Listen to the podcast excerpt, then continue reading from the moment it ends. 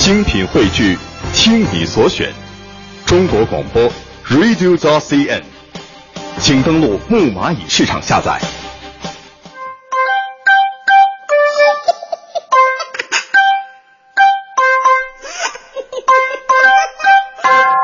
哎，欢迎各位亲呢来到今天的大明脱口秀，我是大明。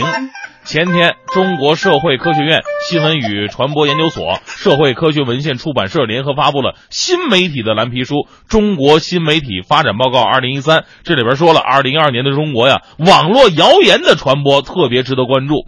去年一月到今年一月的一百件微博热点案例当中，事件当中出现的谣言比例超过三分之一。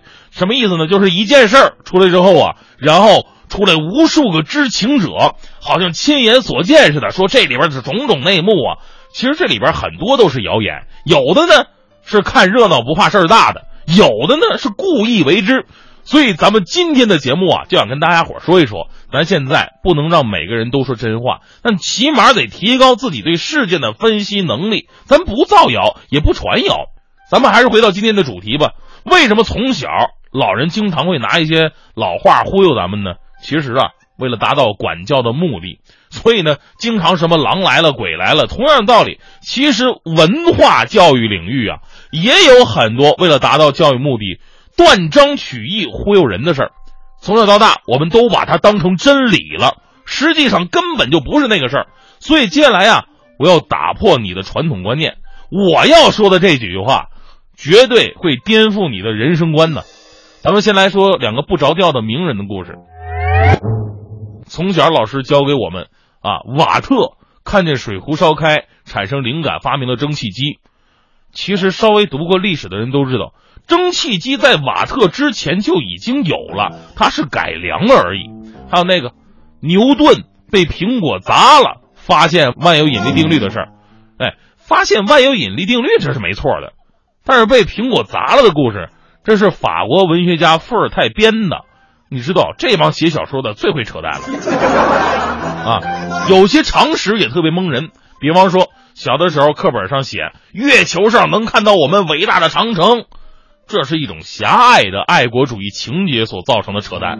明明知道咱们到不了月球，所以信口开河嘛。事实上，从月球上看长城，就相当于普通的人类从五十米开外。看一根头发丝儿一样，就算你一百年不洗头，头发都打绺了也看不见。我跟你说，还有那句经典的爱迪生名言啊：“天才就是百分之九十九的汗水和百分之一的灵感。”这句话一直被老师用来教育我们要努力。其实人家原话是什么呀？原话是：“天才是百分之九十九的汗水和百分之一的灵感，但这百分之一的灵感远远比百分之九十九的汗水更重要。”啊，原话是这么说的，这句话就好像那个只要功夫深，铁杵磨成针。但是大家伙都忽略了能磨成针的本质，那就是你必须得是铁杵。你要是一木头棒子，再努力的磨，那也只能是牙签儿。其实这些都不可恨啊，都不可恨，只是老师家长啊，为了达到自己的教育目的所用的一些鼓励的技巧。但是要是您把中国那些古典文学也断章取义了，那就不对了。你想啊，我们一方面要让孩子们继承国学，而另外一方面呢，却在歪曲国学。你比方说，我们经常说呀，“以德报怨”，那“以德报怨”这句话呀，出自《论语》，孔子说的话吗？人们通常的理解啊，就是孔老夫子教导我们，别人欺负你了，你就要忍，忍无可忍，呃，重新再忍。别人来欺负你，你反而应该对他更好，要用你的爱心去感化他，用你的胸怀去感动他，直到对方打累了为止。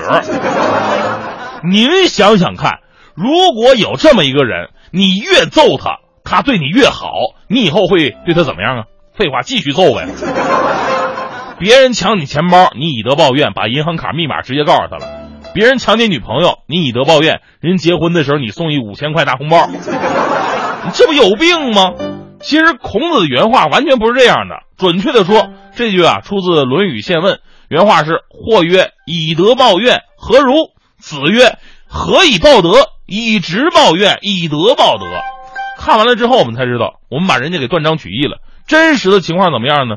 孔子的一个弟子问他说：“师傅，别人打我了，我不打他，我要对他好，我要用我的道德和教养来感化他，让他悔悟，好不好啊？孔子说了，那何以报德呢？就是别人对你不好，你还要对他好。那如果别人对你好，你怎么对人家呢？哎，随后就说了一句：“以直报怨，以德报德。”意思就是说啊，别人以德来待你的时候，你才需要以德来回报别人。那现在别人打了你了，你就应该以直报怨，直接拿起板砖来呼他。正所谓打架用砖呼，照脸呼，不宜乱呼。既然呼，岂可一人独呼？有朋一起呼，使劲呼，不亦乐乎？呼不着再呼，呼着往死里呼，呼死拉倒也。这才是孔子的本意。那还有一句话呀，也被这帮文化流氓给歪曲了，就是“量小非君子，无毒不丈夫”。这句话绝对是中国以讹传讹的搞笑案例啊！什么叫大丈夫？大丈夫按我们的理解，坦坦荡荡、光明磊落。为什么就变成无毒不丈夫了呢？你要是不心狠手辣、阴险歹毒，你就不是大丈夫。其实不是啊，这句话是以前的一句民间谚语，原话是“量小非君子，无度不丈夫”。这度啊是度量的度，不是狠毒的毒。没有气量不是君子，没有度量不是大丈夫。你看这才顺口啊。结果某些人呢，普通话不是很标准，硬是给传错了。这就是失之毫厘，谬以千里。你想啊，这边是无毒不丈夫。那边是最毒妇人心，这社会上还能有好人了吗？你这就告诉我一个深刻的道理：说好普通话是多么的重要。你看，因为普通话说呲了，导致歧义的还有这么一句，也就是我们经常说的“嫁鸡随鸡，嫁狗随狗”。刚开始我看到这句话，我也纳闷啊，你说好好一个大活人，干嘛要嫁给鸡狗呢？这女的得多没人缘啊啊！后来经过史书的查证啊，这句话人家原来是这么说的：“嫁乞随乞，嫁走随走。乞是乞丐，走是老头。”这句话反映了我们中国女性对伟大忠贞的爱情观。既然已经成了自己的老公了，无论他是乞丐还是老头，我都一生跟随啊，是这意思。咱们中国女性啊，还没变态到对鸡狗都感兴趣的地步。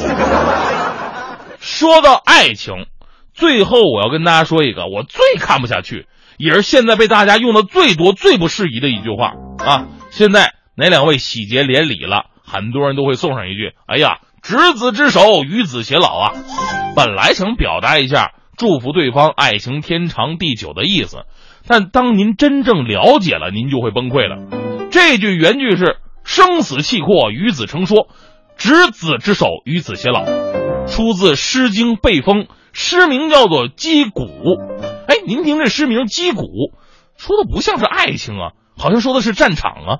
没错，写的确实就是战士之间的约定，那种同生共死的战友之情。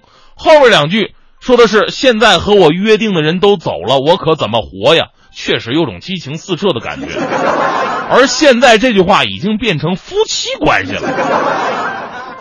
我要说，我跟满超。执子之手，与子偕老，你们一定会恶心死。所以今天的节目就告诉大家呀，以后就让我们睁开慧眼，好好的分辨一下我们身边的那些所谓的真理定律，实在是太不科学了。